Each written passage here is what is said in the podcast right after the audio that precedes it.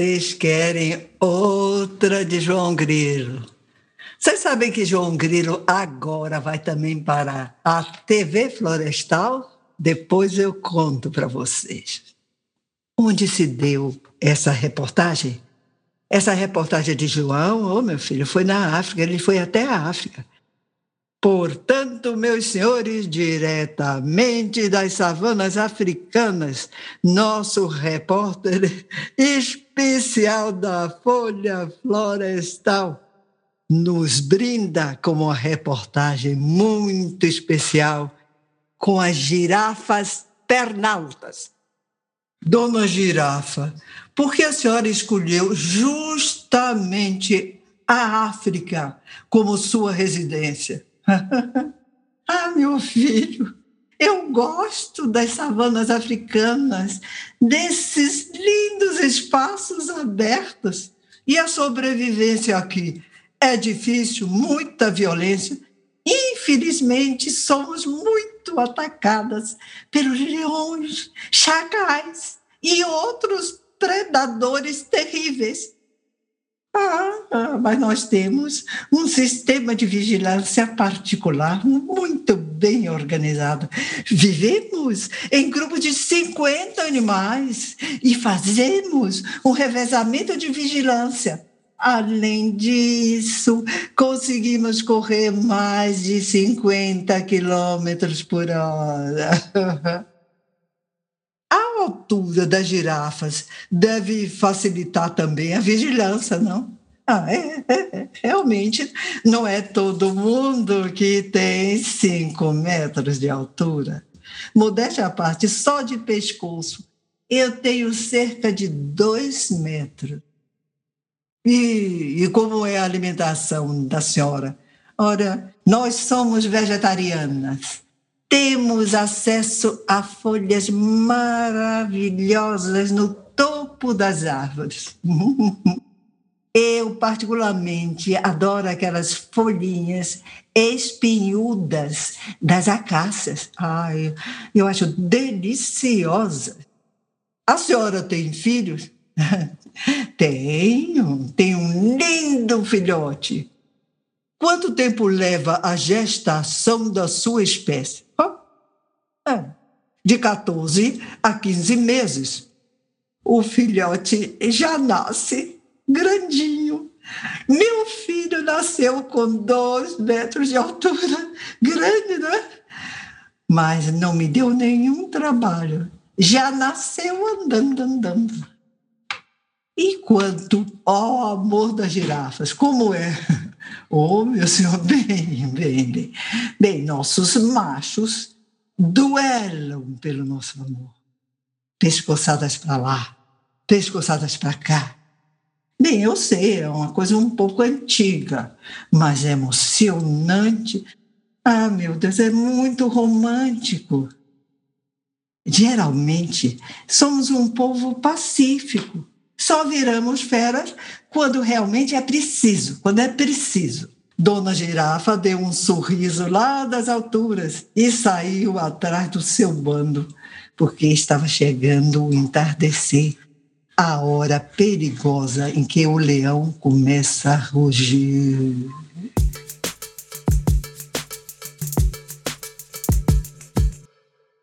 O pessoal para gostar de história, hein? Querem outra? De bichos? Ah, de bichos eu vou contar. Essa se chama é, é proibido proibir, tá bom? Tudo começou no dia em que Dom Ratão, aquele que quase morreu numa panela de feijão, pensando nos seus problemas com os gatos, fez um cartaz. É proibida a entrada de gatos. E colocou na porta da sua casa o Dom Gato passando por ali tomou um susto. Depois deu uma risadinha. Ah, é, é.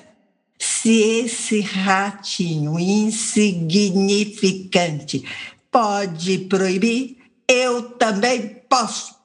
Pegou uma tabuleta, escreveu e colocou bem em frente da sua porta. É proibida a entrada de cachorros. Ah, o do cachorro, por sua vez, passou por ali e latiu zangado. Se esse fulustreco pode proibir, eu também posso. Ah, se eu posso. E proibiu escreveu num grande, mas num grande cartaz que pendurou na fachada da sua casa. É proibida a passagem de raposas. A dona Raposa, lendo o cartaz, teve o mesmo pensamento. Pensamento, viu? Eu acho que é que nem doença contagiosa. Vai pegando, pega de um para outro, outro, vai indo o imenso cartaz da raposa dizia: é proibida a entrada de leões. o rei leão passando por ali, lendo todos os cartazes, ficou furioso com o desaforo, a ousadia dos bichos. Que bichos mais atrevidos! Sou eu, que possa proibir. Só eu, só eu. E fez um cartaz com a sua proibição. É terminantemente proibido colocar cartazes sem a autorização do rei leão. Os outros bichos ficaram todos com cara de bobo, sem saber o que fazer, viu? Mas passou por ali um elefante bem grande, assoviando.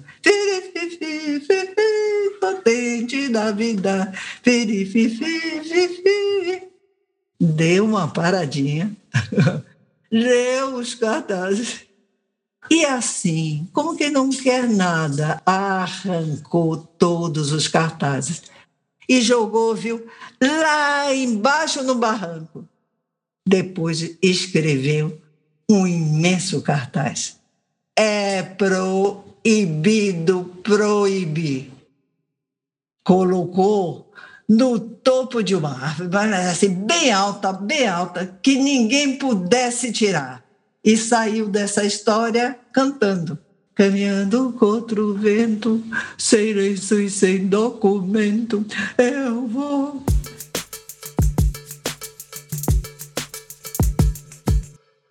Agora, meninas, vou contar a história do Galo Cocoricó. Uma história muito antiga, contada por Didi, minha babá. Eu adorava essa história. Eu tinha babá, viu, menina? Certa vez, o Rei Leão resolveu dar uma festa que começaria à meia-noite. Veja se isso é hora de dar festa, vocês acham? Mas ele queria, e quando ele queria era assim. E pronto! Mandou o convite com a hora exata, bem marcada e grifada assim antes. Todos os bichos foram convidados e compareceram assim com sono, coitados, reclamando, mas compareceram, né? Ninguém queria virar banquete de leão, ninguém era bobo. Só faltou o mestre Galo, que se esqueceu da festa, imagina, e ficou lá no puleiro dormindo, tranquilo. Quando o rei leão viu que o galo não estava ali, ficou furioso, grunhiu, arreganhou aqueles dentões e mandou a escolta dele buscar o convidado em casa. A escolta já chegou lá esmurrando a porta. O galo pulou do seu puleiro, apavorado, pedindo mil desculpas pelo esquecimento. Ai, a minha cabeça, a cabeça dele não andava boa, que desculpassem. Foi arrastado, jururu, juro, até o rei. O leão já recebeu o pobrezinho com urros, rugindo. Não, não seu patife, como ousa desobedecer ao rei. Meu convite é uma lei. Você vai morrer, vai morrer agora, agora mesmo aqui. Ah, perdão, meu rei, perdão, eu dormi, eu me esqueci. Peço perdão de joelhos. O rei, quando viu o bichinho de joelhos, gostou. Ele adorava ver os bichinhos aos seus pés, humilhados. O leão fez um ar muito metido a sebo, superior, e falou: O Senhor merecia a morte. Só não mato para não estragar a minha festa, mas vai ser castigado eternamente por ser tão esquecido tão desmiolado. De hoje em diante terá de dormir ao pôr do sol e cantar sempre à meia-noite, a hora da minha festa, para se lembrar da minha festa. Depois cantará também ao sol raiar, para que eu seja lembrado. Se ousar esquecer, será devorado. Ha! O galo ficou com tanto medo de esquecer que passou também a, a cantar ao meio-dia, por via das dúvidas, não é? E até hoje, os seus descendentes cantam no horário, tudo direitinho, direitinho, direitinho. Ninguém quer ser devorado, não é? Quer? Esta história entrou por uma porta e saiu pela outra. Rei, hey, meu senhor, que me conte outra. Agora, meninos, sabe o que eu vou fazer? Eu vou contar uma história. É a história do ovo e da galinha, que aconteceu com Lucas e Marcelo, aqueles meninos. Lucas e Marcelo são amigos inseparáveis nas brincadeiras e nas brigas. Ontem eles estavam brigando novamente por causa da famosa história do ovo da galinha. Lucas batia o pé seríssimo. Eu tenho certeza de quem nasceu primeiro foi o ovo. Porque se não tivesse ovo, não tinha pinto. Se não tivesse pinto, não tinha galinha. Nem nada, viu, seu menino? Marcela batia o pé também. Nada disso, menino. Largue de ser bobo. Você, onde já se viu uma bobagem dessa? Ora, se não tivesse galinha, quem ia botar o ovo? Quem ia botar o ovo? O ovo nasce da galinha. Eu já vi muita galinha botando o ovo com todos os e bota ovo.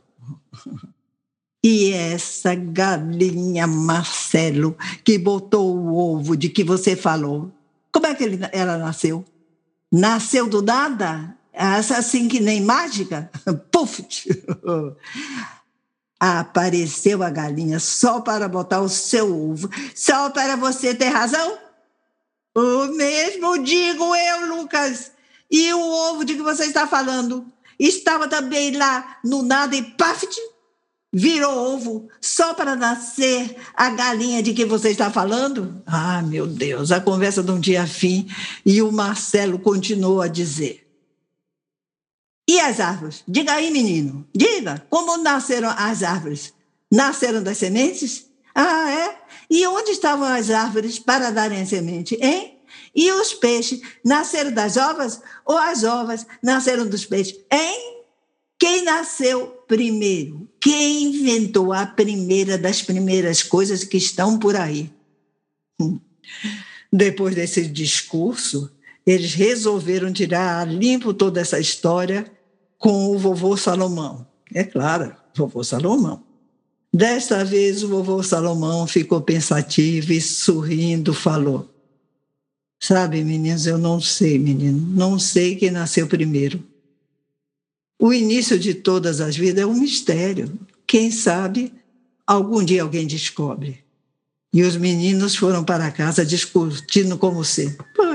Ah, eu continuo achando que foi o ovo, é claro que foi o. Nada disso. Ponho minha mão no fogo de que foi a galinha, menino.